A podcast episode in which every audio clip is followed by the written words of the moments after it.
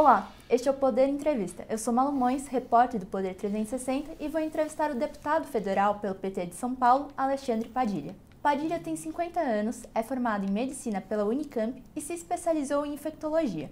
Foi ministro da Saúde de 2011 a 2014 e ministro da Secretaria de Relações Institucionais de 2009 a 2010. Ele é filiado ao Partido dos Trabalhadores desde 1988. Esta entrevista está sendo gravada no estúdio do Poder 360 em Brasília, em 27 de abril de 2022. Deputado, obrigado por ter aceitado o convite. Eu que agradeço, viu, Malu? Agradeço também a todos os espectadores que assistem a este programa. Para ficar sempre bem informado, inscreva-se no canal do Poder 360 do YouTube e não perca nenhuma informação relevante. Deputado, eu começo essa entrevista perguntando: o Ministério da Saúde anunciou recentemente o fim da emergência sanitária da Covid-19. Já era o momento para essa decisão? Com certeza não, né, Malu? Porque a emergência sanitária não acabou. Independente da gente ter uma situação agora, graças à vacinação, graças ao esforço que nós fizemos no Congresso Nacional, eu como parte da comissão de fiscalização à Covid-19, foi garantir a vacina no país, por mais que tenha tido uma redução do número de casos e de mortes, nós temos uma situação ainda grave em relação à saúde pública. Né? A declaração de emergência de saúde pública ela é inclusive para dar conta dos efeitos. Ou seja, nós temos um problema gravíssimo é, que a gente ainda tem o outono e o inverno para enfrentar, que podem surgir novas variantes, vai aumentar a circulação de outras doenças respiratórias, não só da Covid-19. Você tem um problema de represamento de problemas de saúde, Malu. Eu sou deputado, mas eu continuo como médico atendendo o SUS. Toda semana a gente vê pacientes é, que ficaram sem o acompanhamento, então piorou a sua situação da hipertensão, da diabetes, da doença pulmonar, do câncer. Então essas pessoas todas vêm agora no outono e no inverno pressionar ainda mais o sistema de saúde. Né? Então nós estamos numa situação de emergência de saúde pública ainda. A gente precisa reconstruir equipes de saúde. Eu conheço, eu, eu, eu por ter me formado na Unicamp e na USP, né, sou infectologista, então eu dou aula, sou professor universitário, eu acompanho as, as UTIs que se estruturaram para a situação da Covid-19. Eu conheço UTIs é, que metade da equipe morreu ou está sequelada, então está reconstruindo essas equipes. Então, quando o governo toma uma decisão como essa, é, não só ela, ela, ele passa uma mensagem de flexibilização que pode relaxar, o que é gravíssimo a gente fazer isso antes do outono do inverno, mas mais do que isso, você tem centenas de atos administrativos, maluco, contratação de pessoas, contrato de equipamentos, autorizar para importar mais rápido um equipamento, que estão vinculados à declaração de emergência de saúde pública. Então, a Anvisa pode autorizar mais rapidamente a importação de um insumo para fazer teste, de um equipamento para respirador. É, com essa situação, ela é impedida de fazer isso. Né? Você tem várias ações para a gente aumentar a capacidade de vacinação, aumentar a cobertura vacinal, que estão impedidas. Então, na prática, o que vai acontecer? Estados e municípios vão ter que fazer seus decretos próprios de emergência de saúde pública. Ou seja, mais uma vez, o governo Bolsonaro é, contribuindo para um conflito federativo, uma briga entre União, Estados e municípios. Quando a gente precisava, no meio da pandemia, a união dos entes, como nós fizemos em 2009 e 2010. Eu era ministro do presidente Lula na última pandemia da H1N1, a gente uniu o país, independente da divergência partidária, nós construímos relações com os estados e municípios para enfrentar juntos é, aquele problema grave de saúde pública. O PT ficou no poder por 14 anos. Havia como ter fortalecido mais a estrutura do SUS para evitar que o impacto da pandemia fosse tão grande? É, durante os governos, muito do que está sendo possível o SUS responder à pandemia hoje foi construído nos nossos governos. Por exemplo, como é que o Butantan e a Fiocruz fizeram vacina para a Covid-19? Por plataformas tecnológicas e plantas industriais que foram construídas nas nossas gestões. Pandemia da H1N1 2009 e 2010. O Butantan era o único lugar que já produzia vacina para a gripe no Brasil. Era no governo do PSDB, oposição ao nosso governo. Independente disso, o que nós fizemos? Nós construímos uma transferência de tecnologia para a empresa francesa que produzia a vacina para o Butantan e ampliou a produção do Butantan, bancado pelo governo federal, pelo Ministério da Saúde. Depois, em 2013, eu era ministro da Saúde, a gente foi incorporar a vacina do HPV, é aquela vacina muito importante para prevenir o câncer de colo de útero nas, nas mulheres e o câncer peniano nos, nos meninos. A gente introduziu essa vacina em 2013. Também fizemos uma transferência de tecnologia da empresa internacional que produzia para o Butantan.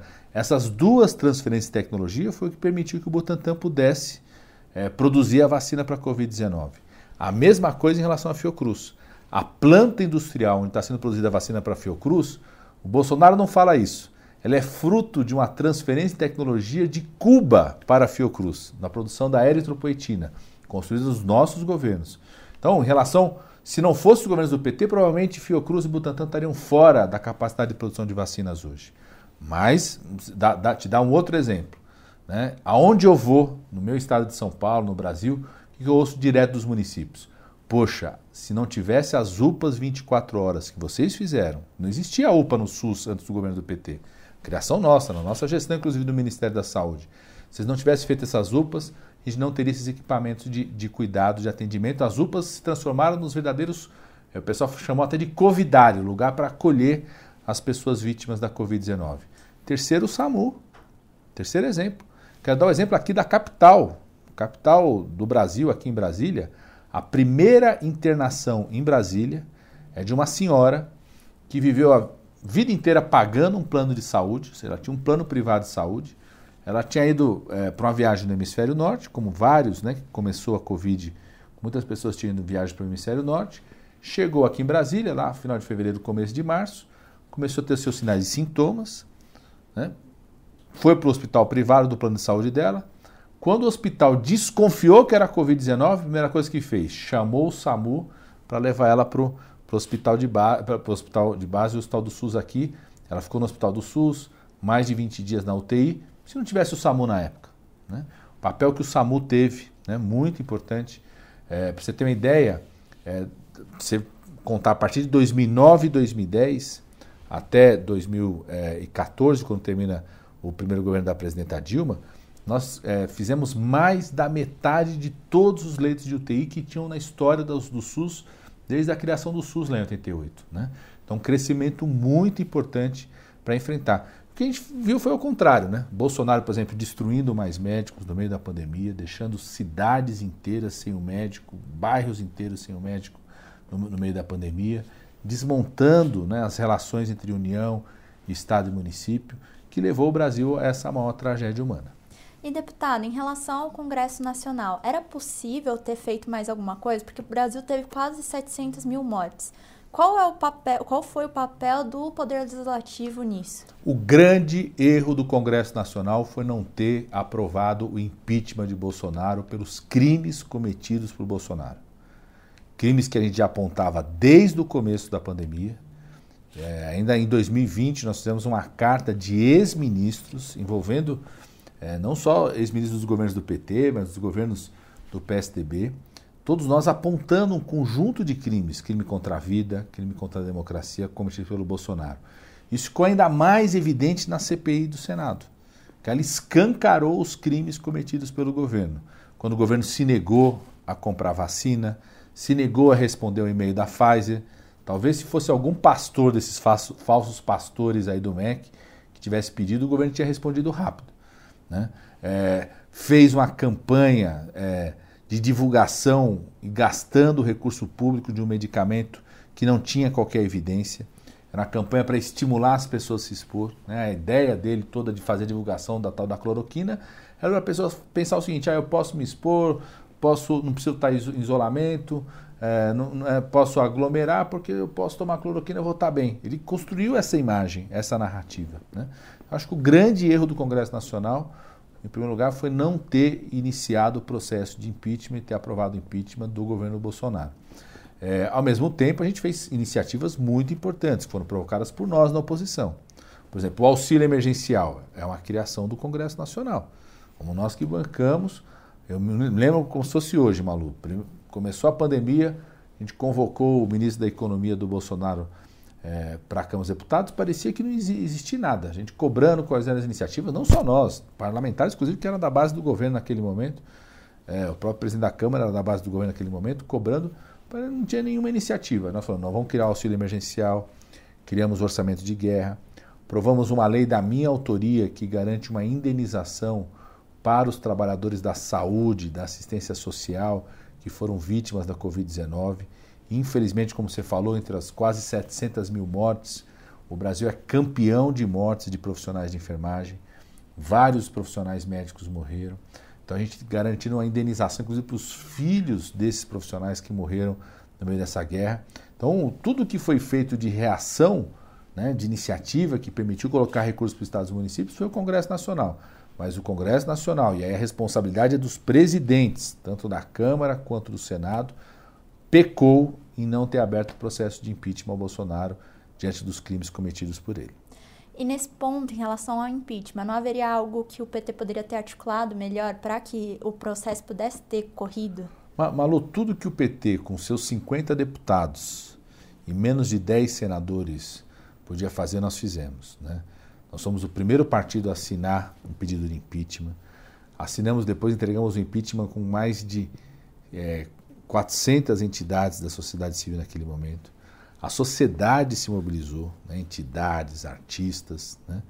É, agora, o PT não elege o presidente da Câmara, tentamos até eleger, né? perdemos a votação é, porque nós somos minoria. O Bolsonaro fez o presidente da Câmara, fez o presidente do Senado, é, fez o procurador-geral da República, que engavetou. Sabe uma coisa que eu, que eu vejo assim, impressionante? A CPI do Senado mostrou umas dezenas de crimes cometidos pelo Bolsonaro. Ninguém pergunta o que, que o Procurador-Geral da República fez com isso. Não só em relação ao Bolsonaro, em relação a ministros. Qual, o que, que o Pazuello está respondendo hoje? Né? É, diante dos crimes que ele cometeu, diante da atitude que ele cometeu.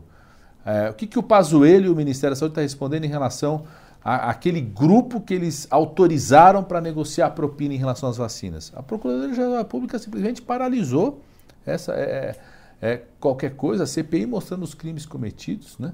É, infelizmente, né, a gente vai depender do voto do povo. Né? Tem uma coisa que o Bolsonaro não pode mandar: ele manda no Procurador-Geral da República, ele manda no presidente da Câmara, ele manda no presidente do Senado, ele manda em segmentos importantes. Agora, tem uma coisa que ele não pode mandar: é no voto do povo. Então, infelizmente, nós vamos de, é, precisar, né, vai ser com o voto do povo que nós vamos encerrar é, com esse irresponsável que colocou o Brasil na maior tragédia humana da nossa história.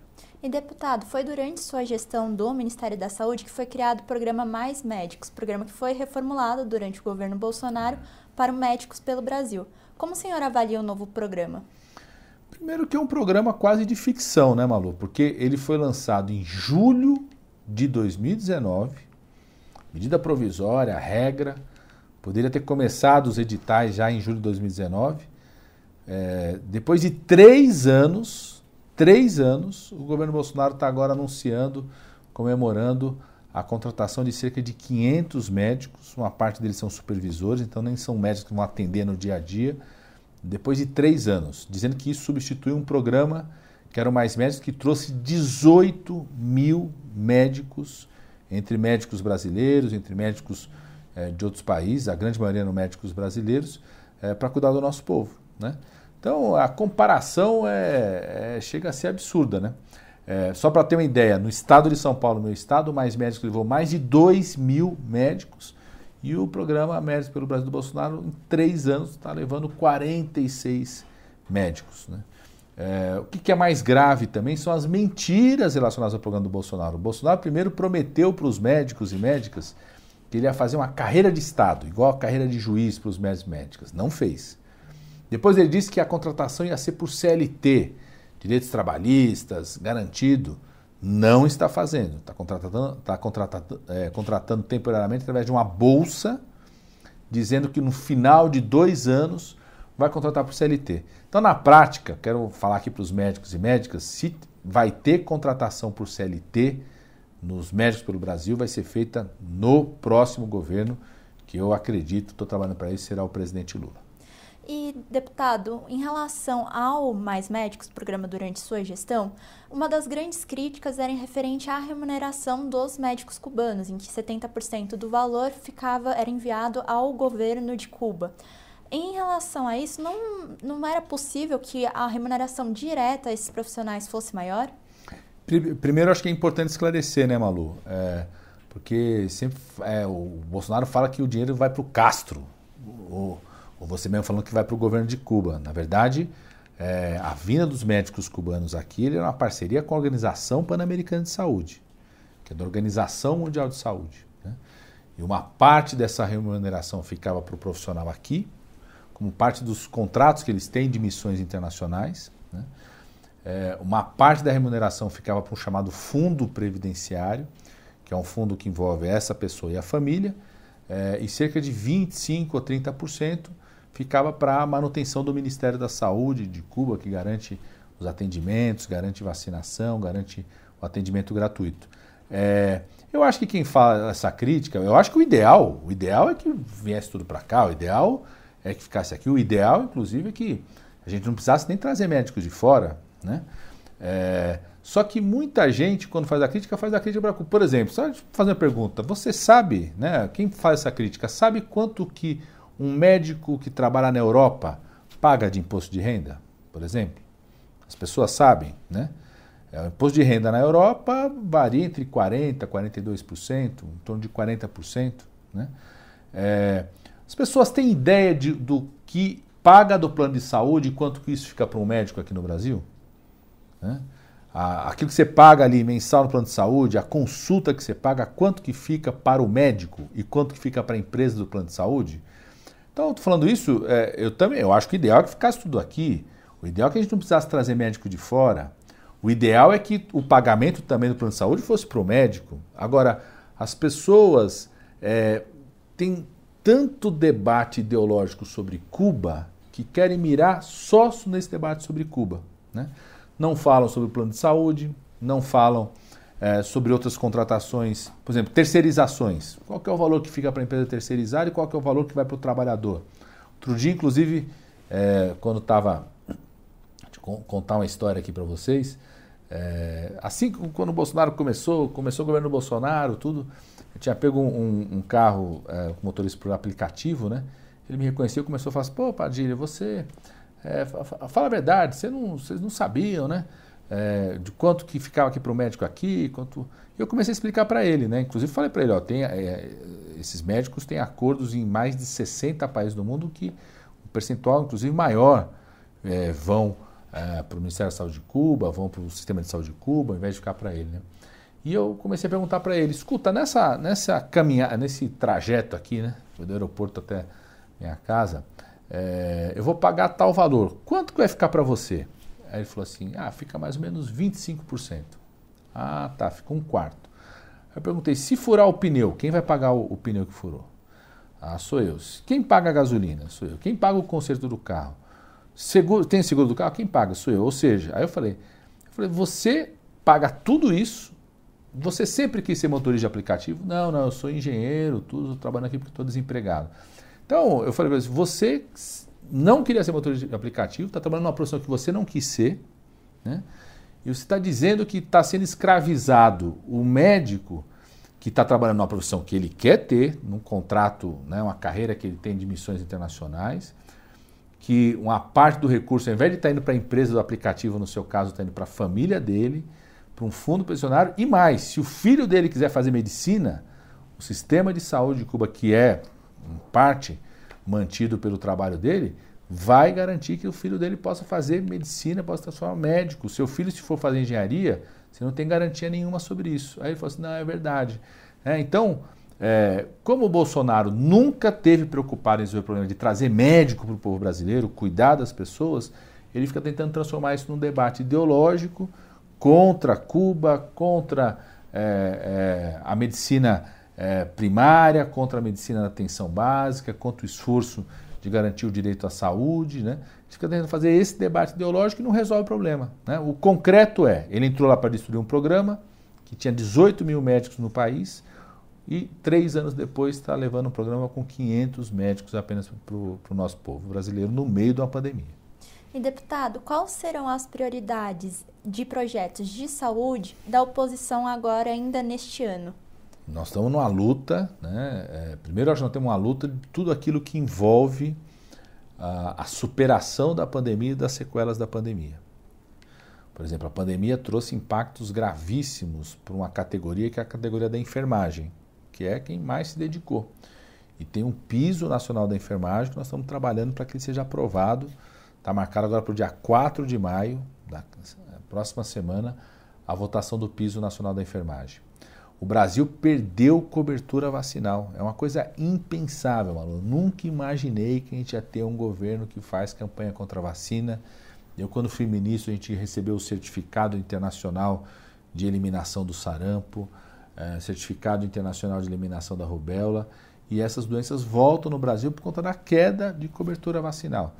Então, tem um conjunto de projetos da Frente Parlamentar em Defesa da Vacinação para ampliar fortemente a cobertura vacinal no país. Inclusive, um desses é um projeto meu que estabelece, que fica em lei, a criação de um conselho permanente de planejamento do Programa Nacional de Imunização, para que ele não fique dependendo de quem está de governo de plantão, ou seja, algo que houve a sociedade civil, sociedade de especialidades, ultrapasse os governos, para a gente garanta esse programa de vacinação como um programa permanente e forte.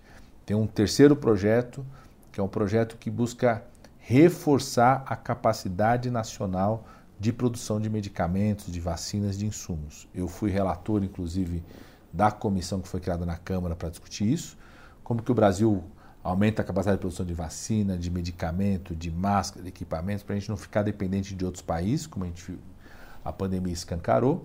E um dos projetos que saiu dessa comissão é um projeto de autoria do deputado Luizinho, que eu sou relator, queremos aprovar o mais rápido possível, que a, a aumenta a capacidade nacional de produção, fazer com que a gente tenha estímulo para produzir aqui, emprego, tecnologia, produtos aqui, para a gente não depender tanto é, é, do mundo internacional. Né? É, e uma outra coisa central que vai ser o debate do orçamento de 2023. Né? É, a gente não tem como manter, a gente está perdendo recursos na saúde com o chamado congelamento de 20 anos. Então vamos fazer um debate já forte, que é uma mobilização da sociedade, para a gente encontrar caminhos, né? É, da gente aumentar, furar esse chamado teto de gasto, aumentar a capacidade de cuidar da saúde, de cuidar, enfrentar a fome no Brasil, de recuperar a defasagem de, é, de aprendizagem educacional aconteceu é, por conta da pandemia, recuperar a capacidade de produção de ciência e tecnologia no país. Para isso a gente precisa voltar a investir. Então esse debate nós vamos fazer na, na preparação aí do orçamento para 2023. E o ex-presidente Lula ele tem abordado e defendido nas últimas semanas o aborto. Isso irá atrapalhá-lo nas eleições? Primeiro que o Lula nunca defendeu o aborto, né, Malu? Aliás, o presidente Lula falou que é contra o aborto e não conhece ninguém que seja favorável ao aborto. Que o presidente Lula falou algo que ele sempre falou, desde 89, como uma pessoa responsável, que é o seguinte: é, a, enquanto chefe de Estado, a gente precisa pensar políticas para acolher as milhares de mulheres, são dezenas de milhares, são quase 100 mil mulheres que todo ano são vitimadas no Brasil por procedimentos que estão relacionados a, ao aborto. Né? Então a gente precisa cuidar disso como um problema de saúde pública. De, começando, começando pela discussão é, da prevenção à gravidez na adolescência. Né? Uma boa parte das mulheres que acabam morrendo é, ou têm alguma sequela é, são adolescentes, são jovens. A gente precisa voltar a ter programas de prevenção da gravidez na adolescência precisa voltar a expandir, é, oferecer para as mulheres né, os métodos anticoncepcionais. Bolsonaro está paralisando tudo isso, né? precisa voltar a expandir esses programas. A gente precisa conversar sobre isso com a juventude. Né? Bolsonaro criou aí um, um, um terrorismo de que isso não pode ser tratado é, no espaço da escola. Nós precisamos retomar aquilo que foi uma lei quando eu era ministro da Saúde, que é todo o serviço do SUS ao receber uma mulher vítima de violência, tem que acolher essa mulher, tem que dar para ela os medicamentos que a gente conhece, uh, que uh, evitam que essa mulher tenha, venha ter uma infecção sexualmente transmissível por conta do estupro, tem que oferecer para a mulher os medicamentos que a gente conhece que evitam uma gravidez uh, não desejada e caso essa mulher tenha engravidado vítima de estupro, tem que oferecer para ela aquilo que está na lei são os direitos que já estão na lei, que é acolher essa mulher, ela conhecer os conjuntos de direitos que ela possa fazer para não ter é, essa coisa que ela não, ela não deseja porque é vítima de um estupro. Bolsonaro desmontou esses serviços. Você tem serviços do SUS que foram fechados, que acolhiam, então a gente precisa reconstruir isso. Encarar isso como um problema de saúde pública seríssimo que existe no nosso país e que a gente é, é, não pode tampar os olhos. Né? Eu, particularmente, não conheço ninguém que seja favorável ao aborto, nem homem nem mulher. Agora, conheço muitas pessoas como eu que somos favoráveis a defender a vida sempre, sobretudo das mulheres que estão morrendo ou tendo sequelas por conta de uma negligência na política pública em relação a esse cuidado, seja na prevenção da gravidez na adolescência, seja na orientação dos métodos anticoncepcionais, seja no planejamento familiar, ou seja no acolhimento de uma mulher que é vítima de violência, de estupro, chega no serviço de saúde, tem que ser oferecido para ela tudo o que nós conhecemos hoje é, para evitar que ela pegue uma doença, para evitar que ela tenha uma gravidez não desejada é, fruto de um estupro e caso ela esteja grávida com isso, ela ter acesso a todos os direitos que estão na lei para que ela possa cuidar dessa situação. Mas o senhor também defende a ampliação desse direito para outras mulheres que não estejam nessas situações, para que elas também possam realizar o aborto? Eu acho que esse é um debate muito importante de saúde pública, Malu. A minha posição sempre é essa. Nós temos que encarar esse problema como um problema de saúde pública. Né? O, que eu, o que eu defendo hoje é que o Bolsonaro desmontou tantos programas relacionados com isso que a gente vai ter como primeiro grande desafio reconstruir esses programas. Né? Você tem que fazer todo o esforço, por exemplo, né? É, independente do debate que vai acontecer no Congresso, tem que fazer todo o esforço, por exemplo, para reconstruir os programas de prevenção da gravidez na adolescência. Né? Precisa voltar a ter os agentes comunitários de saúde com condições de fazer as visitas domiciliares, fazer os programas, tem que voltar a ter mais médicos para preencher as equipes de saúde da família que estão lá nas unidades básicas de saúde, no bairro, perto onde estão essas adolescentes, poder identificar quem são as adolescentes que estão numa situação como essa. Você precisa voltar a oferecer, Malu, né, o que, que, a gente sabe de indicadores, a ciência já mostrou para a gente. Né? Um adolescente em situação de vulnerabilidade, que acaba tendo uma gravidez não desejada, ela tem um risco altíssimo de ter uma segunda gravidez não desejada se não for oferecido para ela o que a gente já conhece da ciência para o planejamento familiar, para evitar uma gravidez que não seja desejada aquilo que uma pessoa que pode, tem dinheiro para comprar, compra. Isso tem que estar oferecido no SUS. Eu, quando fui secretário de saúde da cidade de São Paulo, fui secretário do Haddad, a gente colocou isso no Sistema Único de Saúde, né, que é um, é um tipo de anticoncepcional que é um implante ali que fica ali, dura três anos, então dá conta da situação de vulnerabilidade. Você conhece hoje instrumentos, mecanismos, medicamentos é, que estão mais adequados à situação da gravidez. Né? Precisa reconstruir isso. A gente precisa reconstruir no Sistema Único de Saúde aquilo que é fruto de uma lei, quando eu estava no Ministério da Saúde, que foi desmontado pelo governo Bolsonaro, né, que é acolher as mulheres vítimas de violência. Nós estamos num país, Malu, onde tem uma ministra do governo Bolsonaro que fez campanha contra uma adolescente poder ter o direito dela que está em lei de interromper uma gravidez vítima de um estupro, fruto de um estupro. Né? Então a gente vai precisar reconstruir isso. Eu acho que, é, na minha opinião, né, a primeira grande, grande desafio que nós vamos ter é reconstruir essas políticas que o Bolsonaro vem desmontando. Em relação às eleições, o seu mandato acaba neste ano. Quais os seus planos para os próximos anos? Eu vou ser candidato à reeleição. É, tenho um mandato que é muito focado no debate da saúde, da economia solidária, da segurança alimentar, da cultura, é, da defesa das direitos das pessoas com deficiência, dos idosos, né, que são temas que a gente assume toda a segurança social, então a previdência pública, o papel do INSS, né, são temas que a gente se envolve muito por estar nessas comissões no Congresso Nacional, todo esse debate do complexo econômico industrial da saúde. Estou convencido de uma coisa, Mauro, a gente é, a gente precisa ter no Brasil o que a gente chama de missões sociais da reindustrialização. A gente precisa reindustrializar o país para garantir o direito à saúde, para você ser soberano na produção de medicamentos. A gente precisa reindustrializar o país para enfrentar a fome. Para enfrentar a fome você precisa ter maquinário comprado para aumentar a produção da agricultura familiar. Tem que ter produção de fertilizantes no Brasil para não ficar dependente do mercado internacional. A gente precisa reindustrializar o país para garantir energia luz, acesso à internet para todos os brasileiros, então, toda uma cadeia do petróleo e gás. Então, por conta desses temas, é, eu vou ser candidato a deputado federal mais uma vez. Estou é, no meu primeiro mandato, vou para a reeleição, também para ajudar o presidente Lula no debate nacional.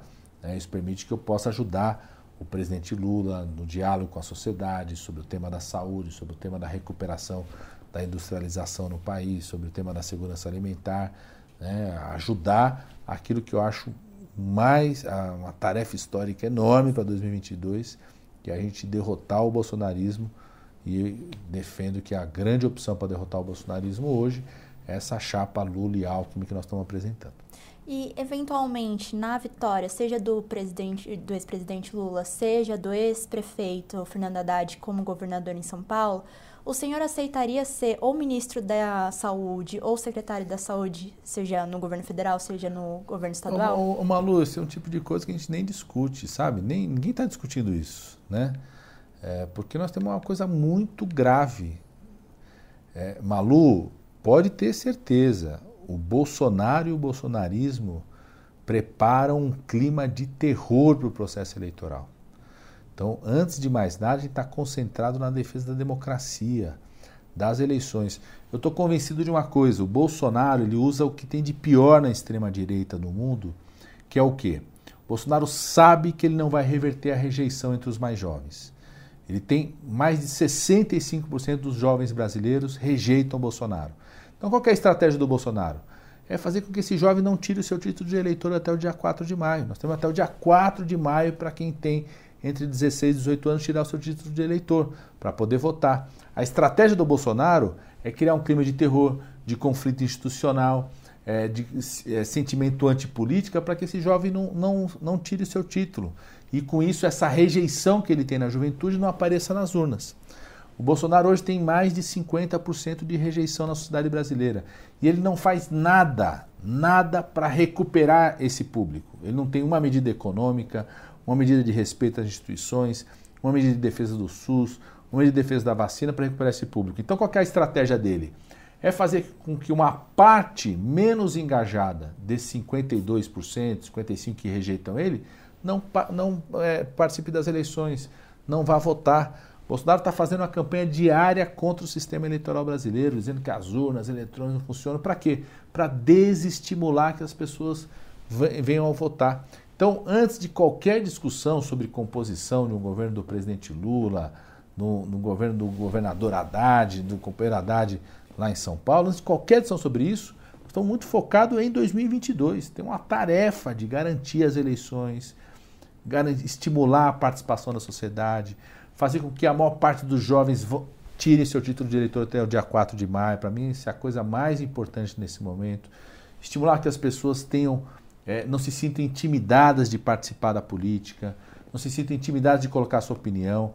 A gente quer, nesse 2022, que as pessoas discutam a eleição no local de trabalho, na igreja, no bar, num clima de paz, não de violência política. Então a gente precisa estimular esse movimento no país. Para mim, essa é a principal tarefa, é, essa é a principal responsabilidade da campanha do presidente Lula. Acho que o Lula passa essa esperança, essa chapa Lula e Alckmin reúne vários setores para a gente criar esse clima de participação no país, porque é isso que vai derrotar o Bolsonaro e o bolsonarismo. Então, a nossa prioridade absoluta nesse momento é essa: garantir as eleições, garantir que sejam eleições com muita participação da sociedade, que as pessoas não estejam intimidadas não se sintam violentadas para poderem participar, expressar sua opinião. Né?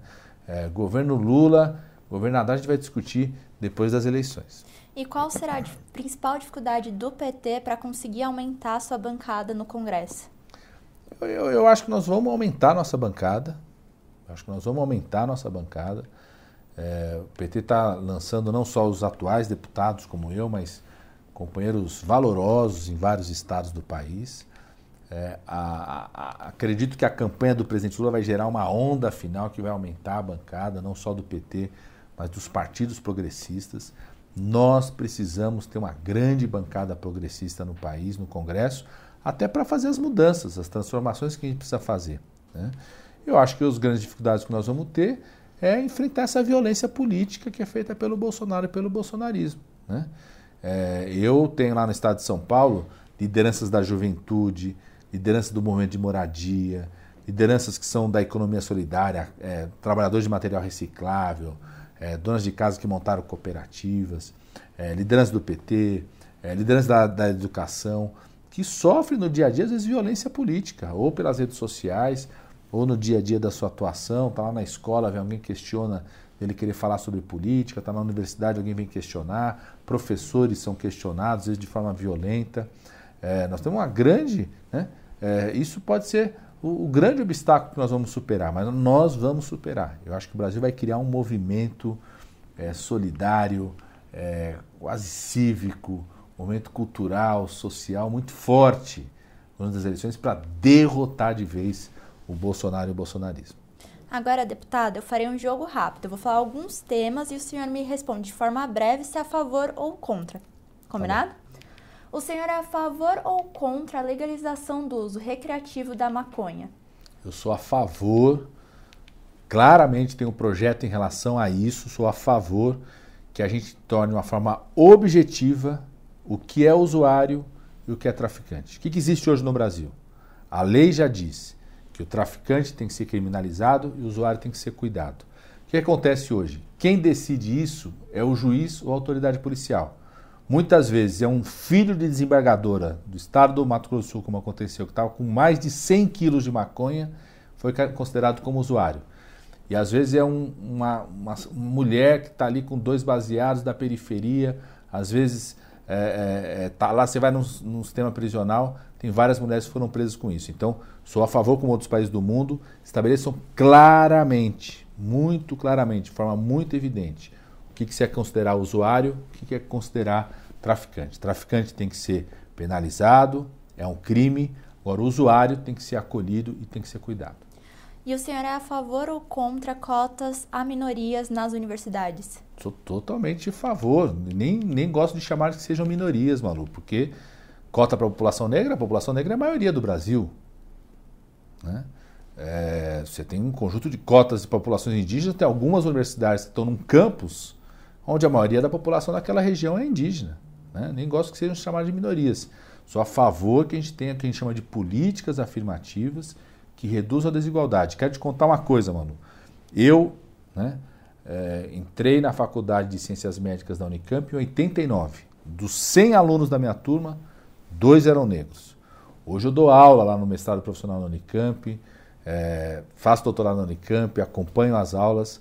As turmas que entram hoje na medicina, de cada 100 alunos, mais de 30% são negros, mais de 30% são de escola pública, ou seja, tem uma mudança que está acontecendo e que muda as gerações dessas famílias. Então, sou totalmente favorável às ações afirmativas nas nossas universidades públicas. E o senhor é a favor ou contra a privatização da Petrobras? Sou contra. A Petrobras é uma empresa pública que cuida de um recurso natural estratégico para um país. É um absurdo, é um absurdo a gente transformar todo o petróleo que tem no nosso país para uma lógica de quem ganha dinheiro com a bolsa nas ações na bolsa de Nova York. Aliás, o governo Bolsonaro criou um verdadeiro petroduto, né, entre o preço da gasolina que a gente paga, 6, 7, 8 reais, e o lucro que fica lá para quem tem uma ação na Bolsa de Nova York. Ou seja, quem está pagando o enriquecimento de quem tem ação na Bolsa de Nova York é o povo brasileiro quando paga o preço da gasolina absurdo que nós estamos pagando aqui.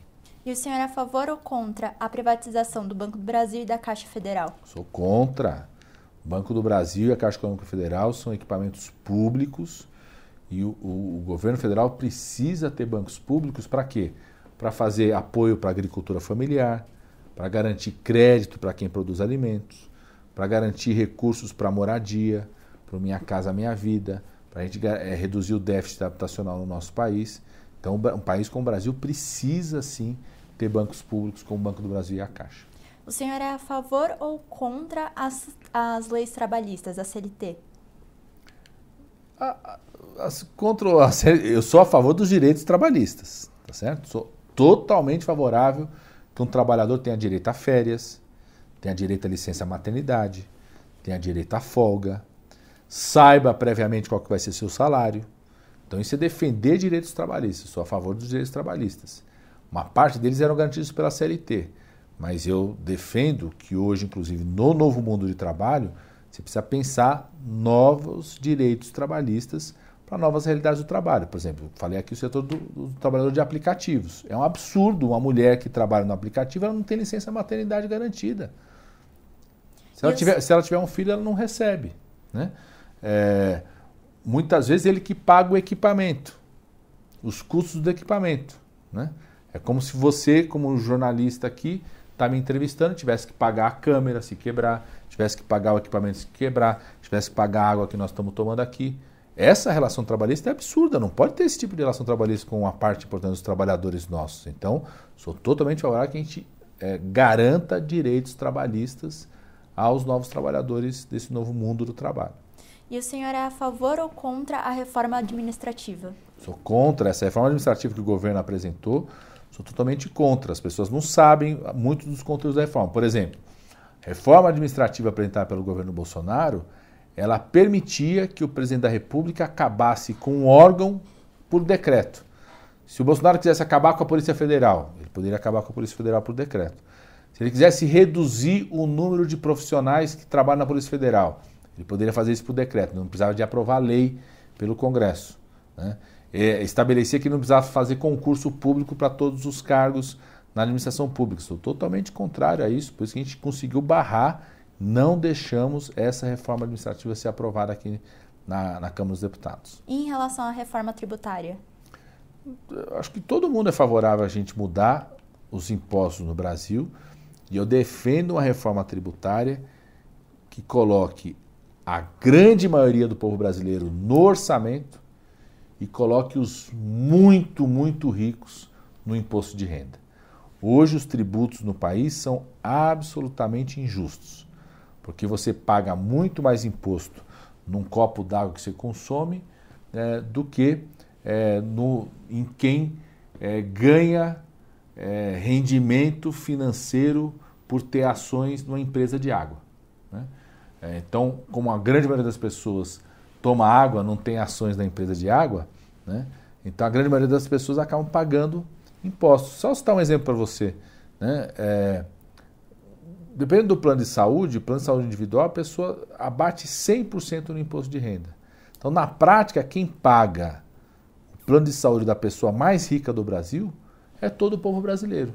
Né? Isso não está justo. Então, a gente precisa fazer com que a gente mude os tributos no país de um jeito que a gente reduza imposto para a grande maioria do povo brasileiro, para quem trabalha, para quem tem renda, do seu salário, do seu esforço, reduz imposto para os empresários de atividades que empregam muitas pessoas, né? comércio, saúde, que emprega, que gera emprego e que a gente aumente imposto, aumente imposto para os muito ricos, para os muito bilionários, pessoas que ganham dinheiro por ações, rendimentos financeiros que acabam não produzindo absolutamente nada.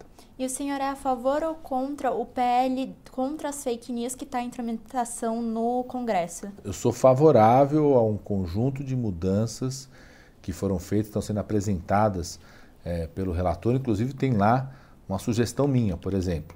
Autoridades públicas que cometam é, difusão de fake news sobre questões sanitárias no meio da pandemia têm que ser responsabilizadas é, com aquilo que a gente chama de improbidade administrativa. Né? Um, um dirigente do Ministério da Saúde, um presidente da República, um diretor da Anvisa, que propague mentiras, fake news durante a emergência de saúde pública sobre questões sanitárias, tem que perder o seu cargo, tem que sofrer improbidade administrativa. Então, isso está dentro dos conteúdos do PL contra as fake news está no Congresso Nacional hoje. Agora, na sua avaliação em relação à segurança pública, o que, que precisa mudar? Acho que tem que mudar muita coisa, né, Malu? Muita coisa. A gente precisa profissionalizar as polícias, a gente precisa qualificar as polícias, a gente precisa ter uma, uma polícia mais cidadã, ter uma presença mais local em parceria com, com a população.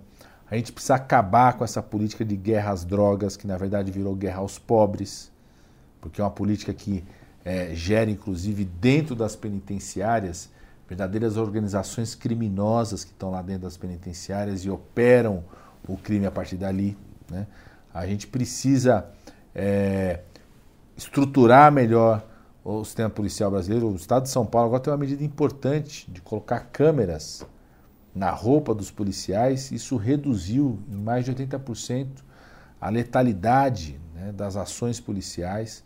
Ao mesmo tempo, gerou maior proteção para os soldados, para os policiais, porque ele tem uma prova ali da ação dele. Né? Então, tem muita coisa para mudar na segurança pública do nosso país. E em relação ao excludente de licitude, o senhor é a favor ou contra? Sou contra, sou contra. Né? O que o Moro queria fazer era um absurdo.